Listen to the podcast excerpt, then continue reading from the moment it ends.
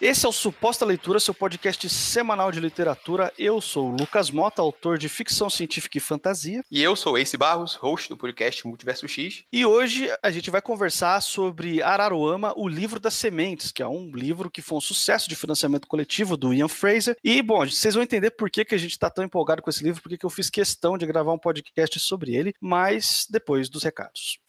E hoje, como é de praxe, a gente tem um convidado aqui, o Ace Barros, lá do Multiverso X. Ace, por favor, dá o seu recado aí para os nossos ouvintes. O que, que você quer que eles conheçam? Então, ouvintes, eu gostaria que vocês dessem uma chance para ouvir os podcasts do Multiverso X, onde a gente, misturando um pouco da temática ficção científica, a gente explora os outros universos das narrativas, seja ela do audiovisual, da literatura ou uma terceira outra obra assim que apareça. A gente fala sobre isso no nosso podcast, mas também no nosso site temos resenhas de livros, filmes, séries. Basta chegar lá para conhecer o conteúdo. E para isso você acessa multiversox.com.br ou procura por Multiverso X no seu agregador favorito e também no Spotify. Mas se você quiser seguir a gente nas redes sociais, é só procurar procurar por arroba Multiverso X no Twitter, arroba Multiverso X no Instagram e facebook.com barra Multiverso X. Todos esses links aí que o Ace falou vão estar tá aí na postagem, beleza? Só você rolar aí a descrição do podcast. Se você preferir clicar, você cai direto lá.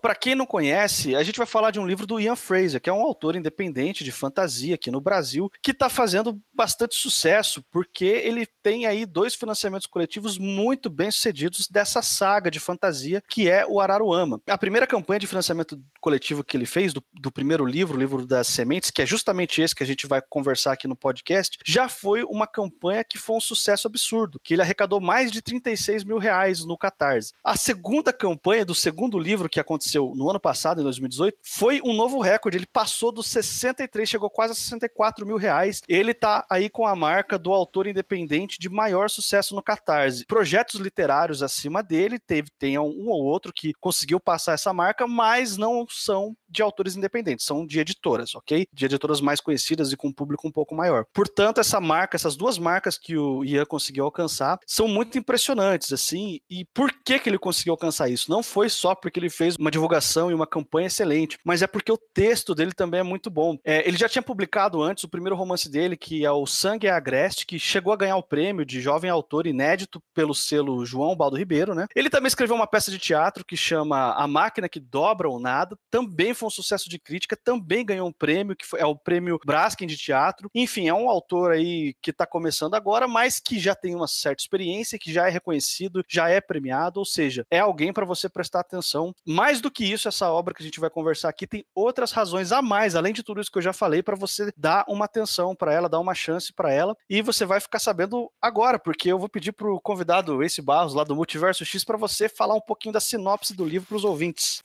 Eu vou fazer o seguinte, já que seria um desperdício se eu tentasse, com as minhas palavras, explicar aqui a sinopse e deixar de lado desse texto que foi usado durante o financiamento coletivo, que fala um pouco sobre a obra e você consegue já, só por esse texto, já ter uma ideia de quão bom é a prosa do senhor Ian Fraser. Esta é uma história de quando o tempo ainda era cru e a terra era menina. Um tempo em que as grandes araras coloriam o firmamento. Um tempo em que o fantástico ainda corria pela Mata Verde. Nas sete tribos que faziam parte da Ibi, o mundo dos homens, todas as crianças recém-nascidas passam pelo ritual do Amampaba, as magés, curandeiras capazes de enxergar a linha que costura o tempo, dizem, logo após o parto, quanto tempo as crianças irão viver naturalmente em suas vidas, assim estabelecendo seus papéis na tribo. Quanto mais tempo você irá viver, maior sua posição na hierarquia tribal. O livro das sementes acompanha o crescimento e o treinamento de cinco crianças Mitanguarani, guerreiros aprendizes que juntas irão ter que provar sua força e honra durante o ritual do Turunã, a jornada de passagem que todo guerreiro deve passar ao completar 17 Motirô de idade. No centro da trama está Kaluanã, o menino que recebeu de Monã, a deusa mãe do tempo, o maior abampaba de todo mundo destinada a ser o líder de todas as tribos da Ibi. Kaluanã vive uma vida repleta de mimos e obrigações, muitas das quais ele não compreende completamente focado e determinado, ele se vê em uma relação inusitada com o líder de sua tribo, que, para muito desgosto do menino, assume como se fosse um filho adotivo. No frio de Vituruí, treinando sobre os caprichos da neve, a menina poema descobre ser dona de uma habilidade ao mesmo tempo maravilhosa e infortuna: sonhar com os amanhãs. Capaz de enxergar aquilo que ainda não aconteceu, a poema desenvolve um forte laço de amizade com um jovem Akangatu, e juntos eles desvendam os mistérios das entranhas da terra, um segredo que mudará o destino de seu povo. Além de a poêmica Luanã, Araruama, o livro das sementes, também segue o treinamento de Essaí, que nasceu com orelhas de jaguatirica, Batarra Cotuba, o gigante de Baiagu, Isel Pachacutec, a matadora de lobos guarás, e Obiu, o menino rejeitado pelo tempo.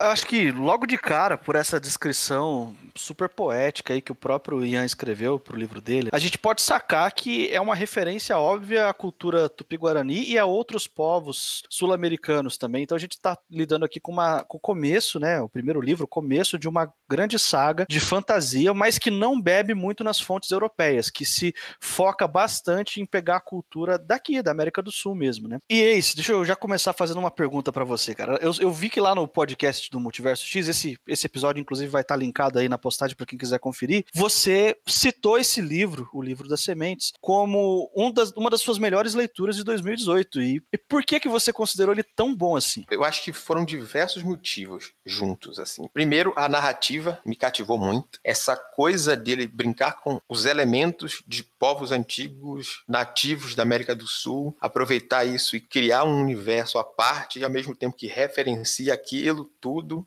da nossa cultura um pouco aqui, onde você vê um ou outro personagem que você reconhece, mas também criar algo novo em cima daquilo. E mesmo passado, assim, passado um pouco da dificuldade com as nomenclaturas, já que a gente está um pouco fora daquela realidade europeia, aquela coisa exportada que a gente tem, mas para as nomenclaturas baseadas nos idiomas locais da gente. A gente tem essa dificuldade inicial, mas passado por isso, você se encanta com esse universo todo que ele criou e esse reconhecimento é um tempero a mais que dá para a obra. Eu acho que eu me encantei muito com essa poética ao redor do texto e de todo o universo criado por ele. Eu acho que isso me prendeu muito. Cara, eu concordo plenamente com você. Isso, isso me pegou pra caramba também. Cara, o Ian, eu vi ele falando tanto no vídeo do primeiro financiamento coletivo quanto nas redes sociais que ele se inspira principalmente em duas obras para trazer aqui o Araruama pra gente, o começo da saga Araruama pra gente, né, que é o, no caso o livro das sementes. Ele se inspira bastante no Senhor dos Anéis, que é o grande clássico de fantasia, né? Não tem como você ser um leitor ávido de fantasia e nunca ter nem ouvido falar de Senhor dos Anéis. É impossível, você pelo menos já ouviu falar. E também os 100 anos de solidão, que é o grande representante latino-americano do, assim, do, do expoente de um gênero que é uma resposta latino-americana da fantasia europeia, que no caso seria o realismo mágico. Então a gente tem dois livros importantíssimos por seus próprios gêneros que o Ian usa os dois como referência para criar um terceiro estilo, que é esse que a gente vê aqui no livro das sementes. E ele mistura um pouco dessa narrativa, essa narrativa poética que a gente estava comentando aqui, que está inclusive na sinopse, bebe muito na fonte do Gabriel Garcia Marques. É um texto também muito poético, por uma outra pegada, não é tão fantasia, aventura como a gente tem aqui, mas ele, ele junta duas coisas icônicas e muito importantes para a literatura mundial e cria o estilo próprio dele. Ou seja, eu, eu, eu dei essa volta gigante para falar o seguinte: eu, eu conheço Senhor dos Anéis, eu li O Senhor dos Anéis, eu li Os 100 Anos de Solidão, e eu não enxergo o livro das sementes como um livro derivado de nenhum dos dois. Pelo contrário, eu vejo as referências, eu reconheço as referências, mas eu sei que ele tá criando um terceiro estilo aqui. Ele tem a cara uhum. dele, entendeu? Certamente. E... Eu acho que dá para perceber realmente isso, você falando aí, que você não vai notar aquela referência clara como muitos outros autores que você vê, assim, ah, me baseei nesses outros trabalhos aqui para criar o meu. Aí algumas alguns trabalhos de você consegue notar, opa,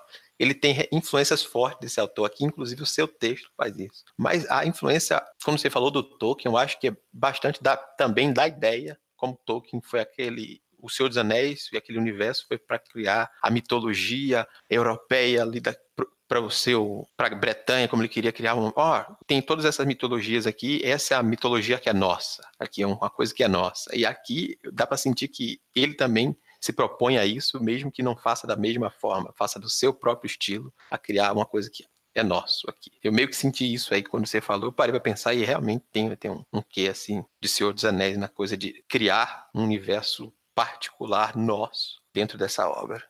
Esse livro, ele, embora ele seja uma fantasia, que ele tem elementos de alta fantasia, que tem toda aquela trama de aventura e, e com um pouquinho de mistério por trás ali, mas é, a gente não tem um livro com uma narrativa linear padrão, começo, meio e fim, onde o personagem tá desde o começo até o fim da história e ele você vai acompanhando o herói para ver o que o herói vai fazer no final. Ele é dividido em núcleos, né? Os personagens principais da saga, eles nem se conhecem quando o livro começa. Eles estão uhum. Separados em, em, tribos diferentes, né? Isso aí. Conforme o livro ele vai se apresentando, o texto vai se desenrolando pra gente, a gente vai montando toda a trama na nossa cabeça, a gente vai entendendo que aquele ritual de passagem pro qual esses personagens estão se preparando, na verdade, ele tá revelando uma trama muito maior por trás e que aos pouquinhos a gente vai descobrindo, né? Esse livro é principalmente o início da jornada, mas não uma jornada linear mesmo, como você falou. A gente não vai ver o, o herói saindo do ponto A ao ponto B. A gente vai ver a construção daquele personagem para que, que mais à frente ele enfrente esse desafio que vai surgir. Mas a gente está vendo ele desde a infância a se tornar alguém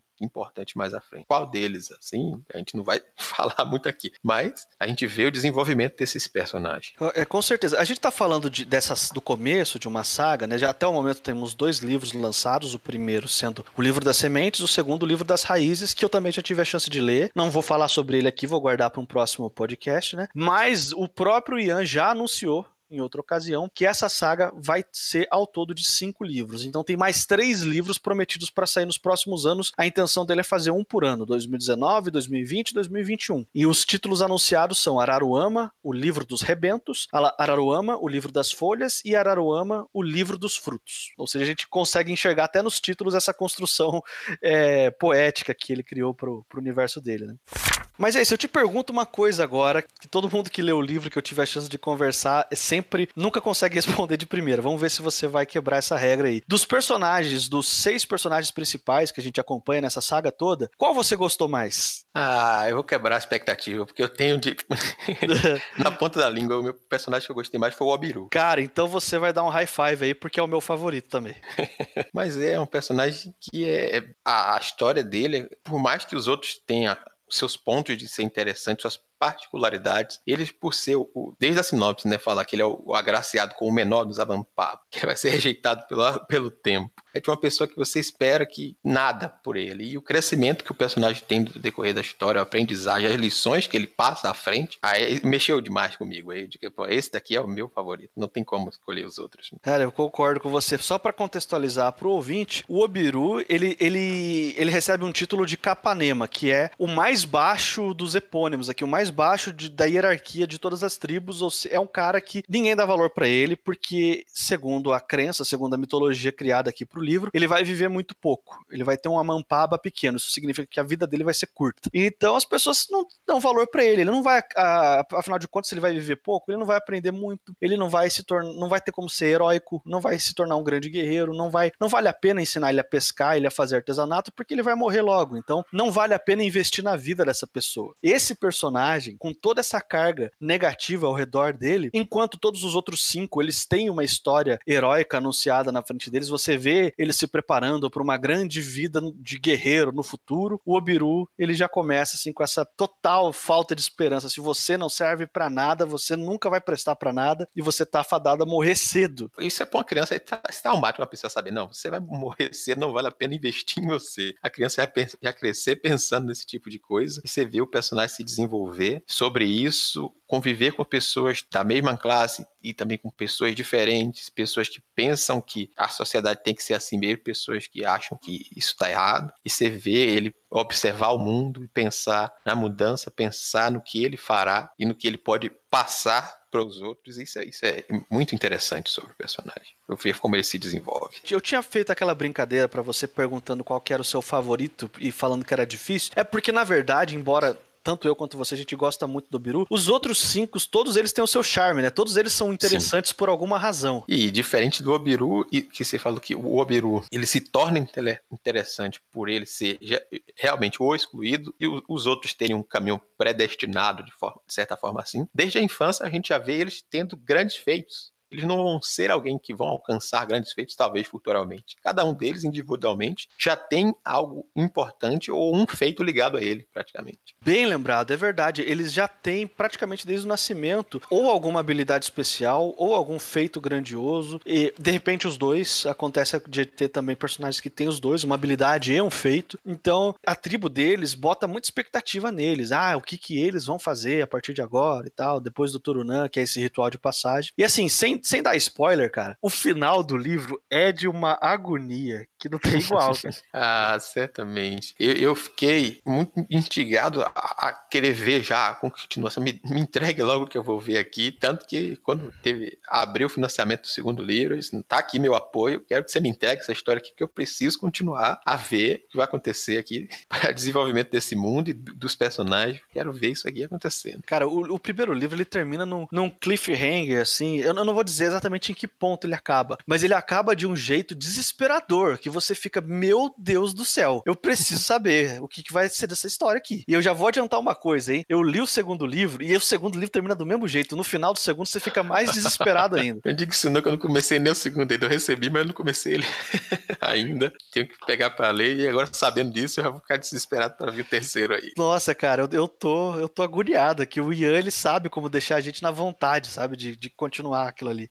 Bom, e depois dessa nossa discussão aqui sobre o livro das sementes, esse, é, a gente falou muito bem porque a gente adorou o livro, foi uma das leituras favoritas de nós dois aqui. Mas eu pergunto para você, qual é a nota de 0 a 5 que você dá aqui pro Araruama, o livro das sementes? Eu dou cinco estrelas para esse livro, que eu realmente gostei bastante. E ele, passado aquele estreamento inicial com, com terminologias e algumas coisas que eram novas ainda, coisa que a gente também tem com essas fantasias estrangeiras e essas nomenclaturas fantásticas inventadas às vezes, mas passado isso, ele se mostrou uma obra de fantasia é, singular, primorosamente bem trabalhado. Você vai lendo e vai se encantando e vai se superando os pormenores e vai entrando cada vez mais na história, conhecendo os personagens, gostando cada um deles por causa de um ponto, vendo o crescimento e desenvolvimento deles ali e a qualidade pela nota já dá para entregar. Cinco estrelas não tem muito mais o que dar a volta sobre isso, não. Uma jornada muito boa. E eu gostaria de saber de você, Lucas, qual a nota que você dá para Araruama, o livro das sementes. Cara, é,